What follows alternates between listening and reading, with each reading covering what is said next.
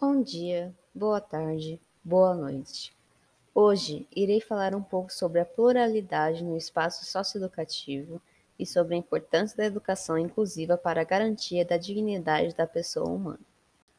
Ao conceber o ambiente escolar como um espaço de todos e de encontro de diferenças, percebe-se a necessidade da promoção da inclusão a fim de alcançar um processo educacional respeitoso e benéfico para todos os participantes, visando assim assegurar os direitos previstos pela Constituição e pela Declaração Universal dos Direitos Humanos. Entretanto, nota-se um despreparo da gestão escolar em lidar com temáticas quanto à diversidade, principalmente frente a ações discriminativas. Pergunte a uma menina de qualquer escola sobre incidentes de assédio por alunos e até mesmo pelo corpo docente e conhecerá pelo menos uma história.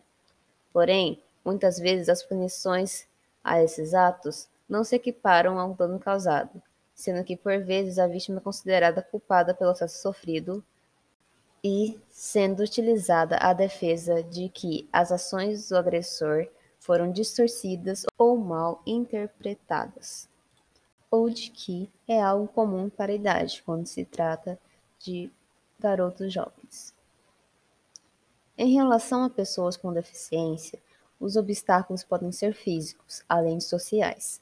Dessa forma, a acessibilidade fica comprometida pelo ambiente e pela comunidade lá existente, que tenta forçar as pessoas com deficiência a se adaptarem a ela ou a mudarem de escola, ao invés de fornecer apoio e mecanismos para a inclusão desta. A educação inclusiva é indispensável para a proteção da dignidade, que é um valor intrínseco ao ser humano. Ressalta-se também que a escola, como ambiente de formação da pessoa, deve preparar cidadãos para lidar com a diversidade com respeito e tolerância.